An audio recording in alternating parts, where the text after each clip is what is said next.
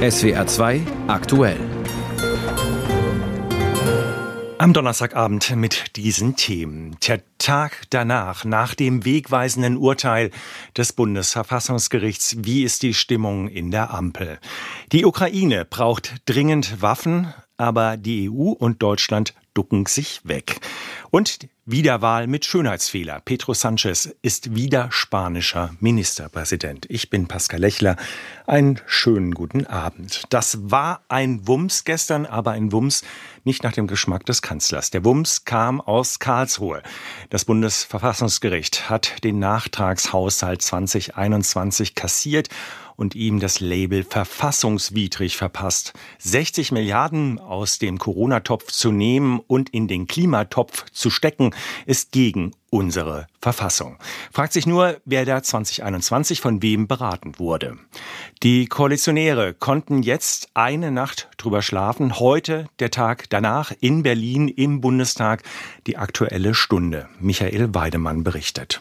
Das Karlsruher Urteil war ein Paukenschlag. Es wird die Aufstellung der Bundeshaushalte grundlegend verändern, unterstreicht Friedrich Merz. Ein Stopp der aktuellen Etatberatungen für 2024 wäre sinnvoll, da schon jetzt klar sei, dass ein Nachtragshaushalt nötig werde ist der Vorsitzende der Unionsfraktion im Bundestag überzeugt. Sie kommen jetzt nicht mehr umhin zu akzeptieren, dass Sie die Prioritäten Ihres Haushaltes unseres Haushaltes der Bundesrepublik Deutschland neu ordnen müssen. Fangen Sie damit so früh wie möglich an, damit dies auch hier zu einem Erfolg werden kann. Solche Appelle hält Andreas Audretsch für wenig überzeugend. Der Fraktionsvize der Grünen beklagt, Merz und seine Partei betrieben eine unseriöse Oppositionspolitik, weil sie nichts dazu sagen würden, wie die jetzt entstandene Haushaltslücke geschlossen werden könnte. Sie haben nicht einen einzigen Vorschlag dazu vorgelegt. Immer nur Luftbuchungen, nichts, was man tun könnte. Gleichzeitig blockieren Sie als Union jetzt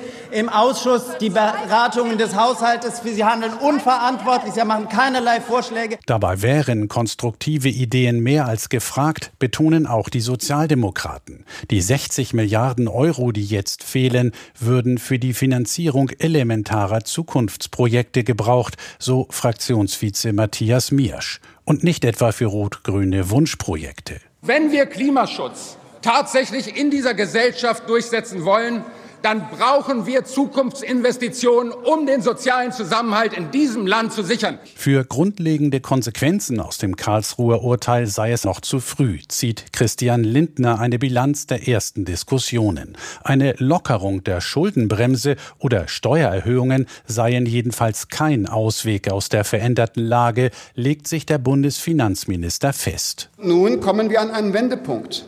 Wir werden mit weniger Geld wirksamere Politik machen müssen als im vergangenen Jahrzehnt.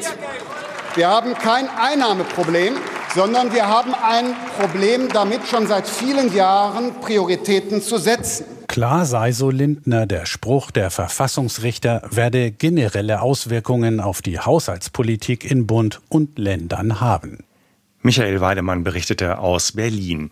Wo ist eigentlich der ukrainische Präsident Zelensky? Schon lange hat man ihn nicht mehr in Videobotschaften gesehen, in denen er um neue Waffensysteme bittet. Wenn man sich die Lage auf den Schlachtfeldern am Südostrand des Landes anschaut, dann werden aber neue Waffen und Munition dringend gebraucht, nämlich um das Blatt zu wenden. Der EU-Munitionsplan wird wohl scheitern. Europa bekommt die eine Million Paar Schuss, die man ja Kiew versprochen hatte, nicht zusammen.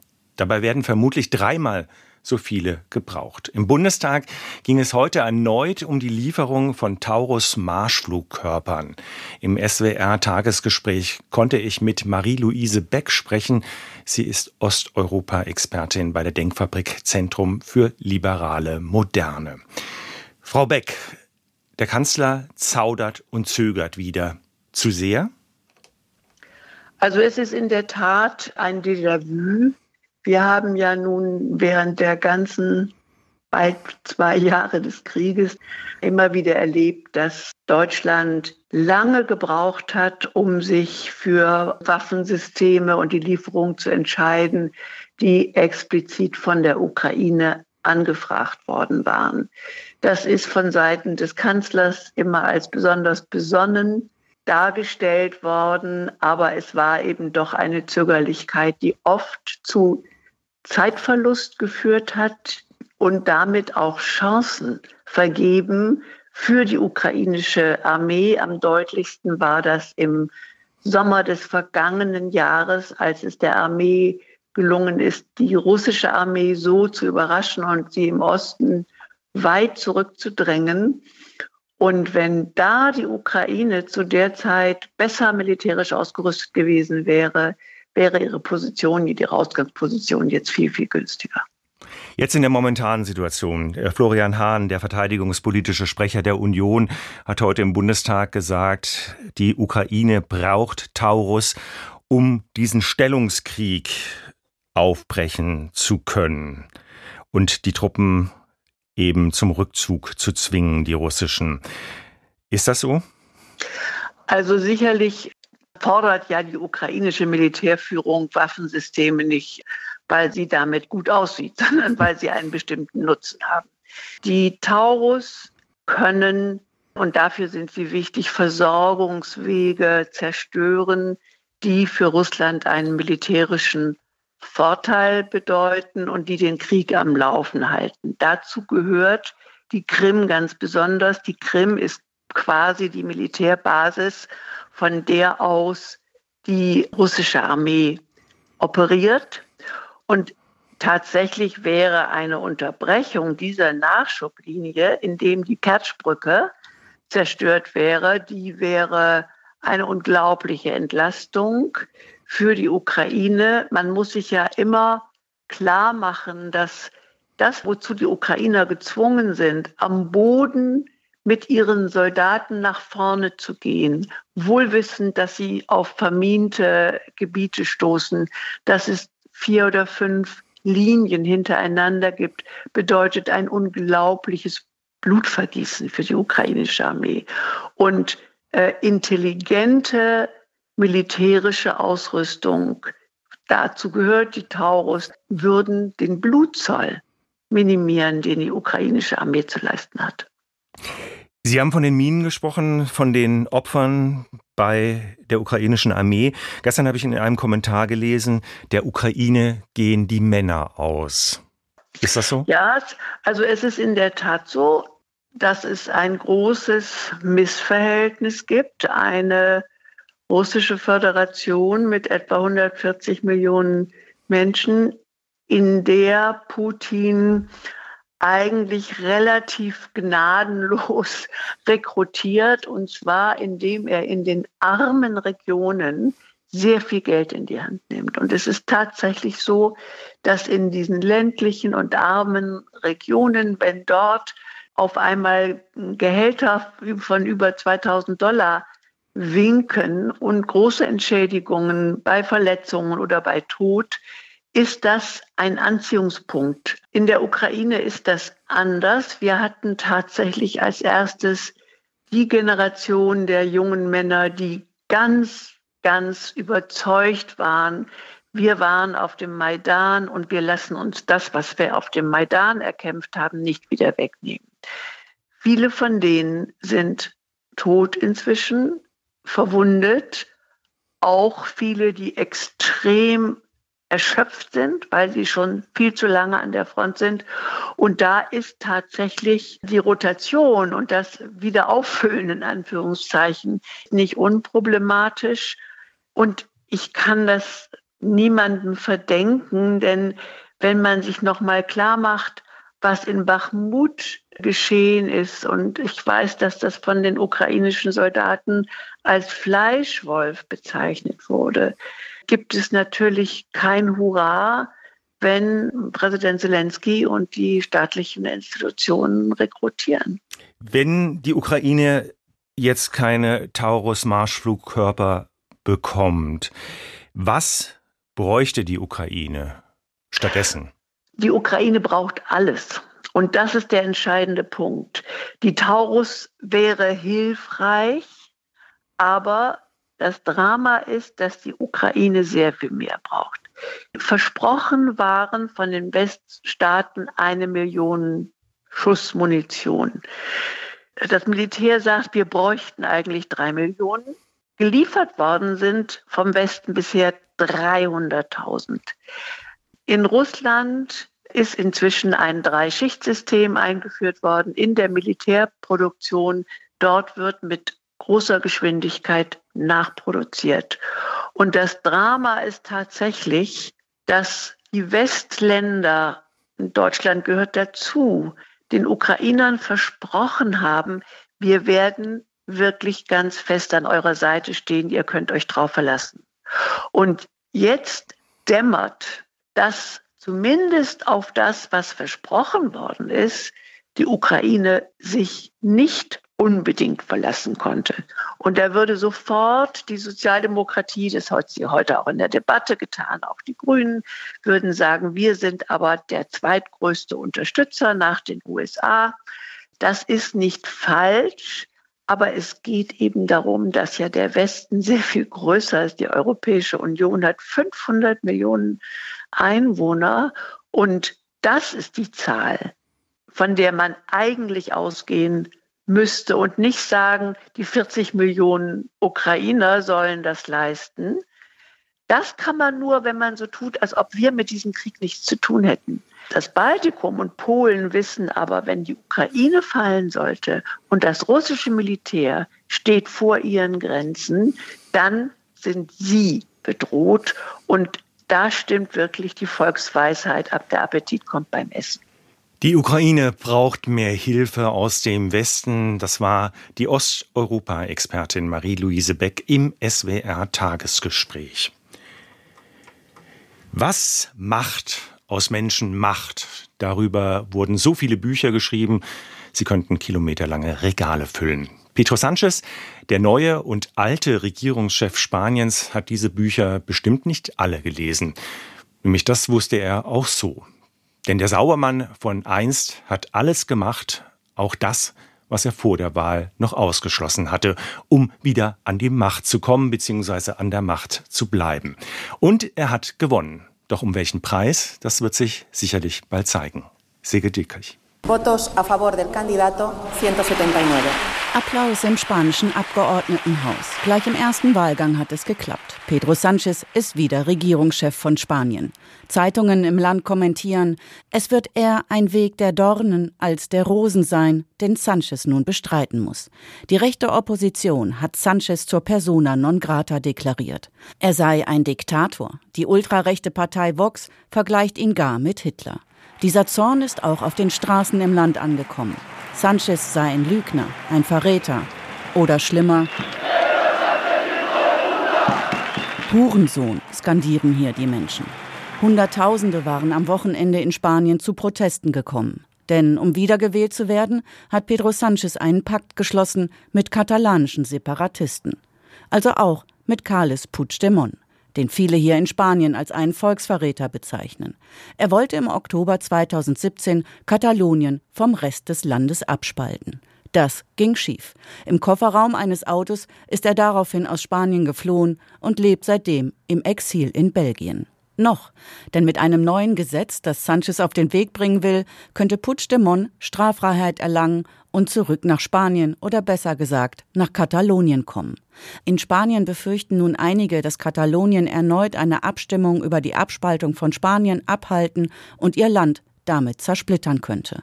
Die Politikwissenschaftlerin Marianne Martinez sagt, ihr Land sei wie viele westliche Demokratien tief gespalten zwischen konservativen und progressiven Kräften. In Spanien komme aber noch eine Besonderheit dazu. Es könnte schon sein, dass nun wieder diese tiefliegenden Konfrontationen in unserem Land aufleben, sagt sie hier.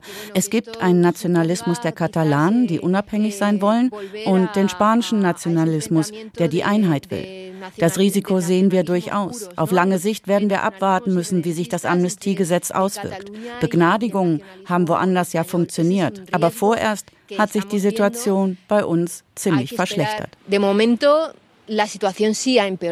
Pedro Sanchez wird in seiner neuen Amtszeit vor vielen Herausforderungen stehen. Die konservative Volkspartei PP und die ultrarechte Partei Vox werden weiterhin versuchen, den Widerstand zu mobilisieren. Die Konservativen regieren inzwischen in elf der 17 autonomen Gemeinschaften des Landes. Das wird das Verabschieden von Gesetzen, Vereinbarungen mit den Regionen und insgesamt das Regieren von Spanien erschweren. Der spanische Ministerpräsident Pedro Sanchez bleibt im Amt, Silke Dittrich berichtete aus Madrid. Vermutlich hätten der Kanzler und der Bundespräsident lieber Kemal Kilicdaroglu morgen in Berlin empfangen. Viele hatten gehofft, dass der Liberale im Frühjahr das Ruder in der Türkei übernehmen würde. Aber weil dann überraschend doch wieder der Dauerpräsident Recep Tayyip Erdogan im Amt bestätigt wurde, wird man sich eben wie so oft schon mit dem schwierigen Gast aus Ankara auseinandersetzen müssen. Magenkrummeln ist programmiert. Und vielleicht sieht man ja auch eine Faust in der Hosentasche. Erdogan wird zunächst Bundespräsident Steinmeier treffen und dann am Abend Bundeskanzler Scholz im Kanzleramt. Dort werden sie dann zusammen zu Abendessen. Professor Christian Seidel ist Philosoph, hat Politik, Mathematik, Psychologie sowie Ökonomie studiert und lehrt am KIT in Karlsruhe. Ich habe mit ihm vor der Sendung gesprochen. Herr Seidel, was verlangt es der Diplomatie ab, eine Person wie Erdogan, einem vom Demokraten zum Autokraten gewandelten, mit allen Ehren zu empfangen? Das ist natürlich eine große Herausforderung auf verschiedenen Ebenen. Also die Diplomatie selber ist ja ein eigenes Regelsystem, aber das, worüber wir eigentlich diskutieren, ist ja eher die Frage, wie wir eigentlich moralisch gesehen mit so jemandem umgehen sollen, der sich durch bestimmte Äußerungen, aber auch bestimmte innenpolitische Taten, außenpolitische Taten und Äußerungen auf, sagen wir mal, für viele Leute unrühmliche Art und Weise hervorgetan hat. Und das ist eine Herausforderung, die auf dieser moralischen Ebene bereits sehr, sehr schwierig ist, weil gar nicht ganz so klar ist, wie man aus moralischer Sicht eigentlich mit so jemandem umgehen sollte. Eine Ausladung wäre wahrscheinlich das Äußerste gewesen. Ja, genau. Also die Frage ist, welchen Handlungsspielraum haben wir eigentlich und was wird jetzt hier genau eigentlich in der derzeitigen Situation kritisiert? Wird kritisiert, dass man überhaupt mit Erdogan spricht? Wird kritisiert, dass er überhaupt auf eine bestimmte Art und Weise in Deutschland empfangen wird. Also vielleicht nicht, dass er überhaupt empfangen wird, aber dass er auch mit einem Besuch beim Bundespräsidenten und im Kanzleramt empfangen wird. Das sind ja verschiedene Kritiken. Und die muss man, glaube ich, auch zunächst einmal auseinanderhalten und nicht alle in einen Topf werfen, weil nicht nur auf der diplomatischen Ebene, sondern eben auch auf der moralischen Ebene ein größerer Handlungsspielraum besteht, wie man mit jemandem eigentlich umgehen sollte. Und Sie haben ganz recht, eine Ausladung ist auch ein Mittel. Und die Frage ist dann natürlich, mit welchen moralischen Kosten ist das eigentlich verbunden oder wäre verbunden gewesen, wenn man es getan hätte. Wenn man auf die besondere Rolle Deutschlands schaut, Erdogan hat auf einer Kundgebung Israel Kriegsverbrechen vorgeworfen. Dürfen ein deutscher Bundespräsident und ein deutscher Kanzler mit so einem Mann sprechen, also vor dem Hintergrund unserer Geschichte? Ja, das ist tatsächlich eine interessante und auch wiederum schwierige Frage. Also es gibt schon in unserer moralischen Praxis und auch in der Moralphilosophie die Idee und Vorstellung, dass Menschen manchmal so ganz schlimme, moralisch schlimme Dinge getan haben, dass sie Ansprüche oder Rechte auch verwirken können. Und dazu gehört wahrscheinlich auch der Anspruch, dass man mit jemandem redet. Und die Frage ist halt nur, sind die Äußerungen von Erdogan, die unerträglich sind, sind die so schlimm, dass man gar nicht mehr mit ihm reden sollte. Auf der anderen Seite ist es so, man muss sich natürlich auch fragen, was ist eigentlich die Folge davon, dass man nicht mit ihm spricht. Und da ist es ja auch nicht so, dass das moralisch gesehen neutral ist, denn die Leute, die sich ja dann in dem Zusammenhang äußern, machen ja in der Regel auch sowas geltend wie, dass man ja durchaus berücksichtigen müsse, welche Rolle Erdogan in dem Nahostkonflikt spielen könne, dass das auch durchaus eine Rolle sein könnte, die grundsätzlich auch zur Befriedung äh, beitragen könnte. Wenn man solche Arten von Erwägungen geltend machen wollte, dann zieht das natürlich eher in die Richtung, dass man den Gesprächskanal jedenfalls nicht ganz abreißen lassen sollte. Jetzt finden diese Gespräche morgen statt. Jetzt ist ja die Frage, was darf in diesen Gesprächen gesagt werden oder wie darf da gesprochen werden? Darf da Klartext geredet werden vor dem Hintergrund auch, dass es ja Millionen Türken in Deutschland gibt, Wenn man das bedenkt, wie geht man dann im Gespräch diesen Mann an?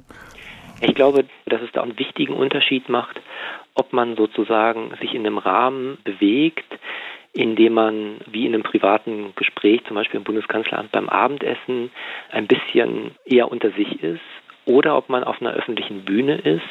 Auf einer öffentlichen Bühne zu sein, also zum Beispiel äh, vor der Presse Position zu beziehen, hat zwei unterschiedliche Aspekte. Das eine ist, dass man natürlich damit auch seinen Gesprächspartner einer Kritik öffentlich aussetzt und damit in gewisser Hinsicht auch verletzbar macht, angreifbar macht.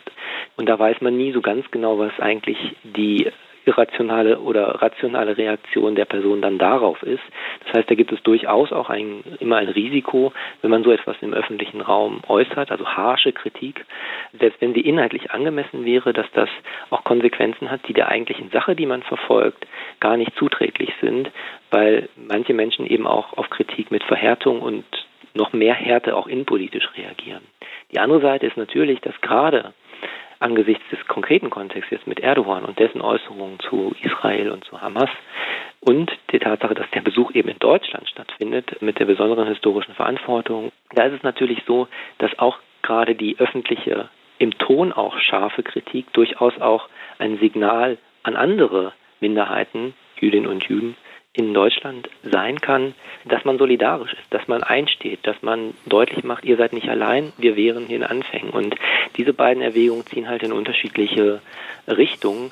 Und gerade deswegen ist es eben auch so schwierig, dann den richtigen Ton auf dem öffentlichen Parkett zu finden. Ich glaube allerdings, dass tatsächlich im privaten Kreis, wenn man die Frage stellt, was dürfte jetzt quasi Herr Kanzler Scholz im privaten Abendessen Erdogan sagen und was nicht, dass da der Spielraum wesentlich größer ist. Und da darf man dann durchaus auch eher Klartext reden als vielleicht in der Öffentlichkeit. Wie sollten wir den türkischen Präsidenten Erdogan morgen empfangen? Fragen waren das an den Philosophen Christian Seidel vom KIT in Karlsruhe im SWR Tagesgespräch. 2015 stufte die Internationale Agentur für Krebsforschung, eine Unterorganisation der Weltgesundheitsorganisation, den Unkrautvernichter Glyphosat als wahrscheinlich krebserregend ein. Man hätte nun meinen können, dass die EU handelt und das Zeug vom Markt nimmt. Schließlich gab es ja auch schon etliche Prozesse in den USA, die die an Krebs erkrankten Kläger gewonnen hatten. Sie hatten mit Glyphosat vorher gearbeitet. Aber weit gefehlt. Die Zulassung von Glyphosat wurde verlängert und verlängert und verlängert und wird jetzt wieder verlängert bis 2033. Kommissionssprecher Stefan de Kersmaker. Die Kommission ist rechtlich verpflichtet zu entscheiden und diese Entscheidung ist wissenschaftlich begründet. Grundlage ist eine breit angelegte Untersuchung möglicher Gesundheitsrisiken. Für die weitere Zulassung sollen nach Angaben der Kommission neue Bedingungen und Einschränkungen gelten. So darf Glyphosat nicht verwendet werden, um Pflanzen vor der Ernte auszutrocknen. Außerdem sind Maßnahmen nötig, um Organismen zu schützen, auf die die Behandlung mit dem Unkrautvernichter nicht abzielt. Die Kommission beruft sich bei der weiteren Genehmigung auf Einschätzungen der Behörde für Lebensmittelsicherheit EFSA und der Europäischen Chemikalienagentur. Die EFSA hatte im Sommer nach eigenen Angaben keine kritischen Bereiche ermittelt, die in Bezug auf das von Glyphosat ausgehende Risiko für Menschen, Tiere oder Umwelt Anlass zu Bedenken geben. Das Amt stellte aber auch fest, dass Fragen in einigen Bereichen wegen Datenlücken nicht geklärt werden konnten. Der CDU-Europaabgeordnete Norbert Linz begrüßt die weitere Zulassung. Die Planungssicherheit für unsere Landwirte ist gewährt. Nach der Unsicherheit der letzten Monate ist dies ein wichtiger Schritt für die europäische Landwirtschaft. Nochmal zehn Jahre, das entspricht nach den Worten von Bundeslandwirtschaftsminister Cem Özdemir von den Grünen nicht den Mehrheitsverhältnissen bei der Abstimmung. Immerhin hätten fast 60 Prozent der Mitgliedstaaten sich enthalten oder gegen die weitere Genehmigung votiert. Die Bundesregierung hat sich bei den Abstimmungen in den Ausschüssen heute und vor einem Monat enthalten, weil sich die Ampelkoalition in Berlin nicht auf einen Standpunkt verständigen konnte. Im Koalitionsvertrag hat sie allerdings angekündigt, Glyphosat bis Ende des Jahres vom Markt zu nehmen. Die EU-Kommission betont, dass die Mitgliedstaaten die Verwendung glyphosathaltiger Mittel weiterhin einschränken können, wenn sie das aufgrund von Risikobewertungen für erforderlich halten. Landwirtschaftsminister Özdemir erklärt, Ich bin vertragstreu, in der Koalitionsvereinbarung steht das drin. Insofern gehe ich davon aus, dass alle drei Koalitionspartner sich dem gegenüber verpflichtet fühlen und das jetzt gemeinsam umsetzen, sodass wir im Rahmen dessen, was Brüssel festgelegt hat, jetzt unseren nationalen Spielraum nutzen. Allerdings sind nationale Verbote von Glyphosat bei gleichzeitiger Zulassung durch Brüssel rechtlich schwierig. Luxemburg ist mit einem solchen Schritt im Frühjahr vor Gericht gescheitert.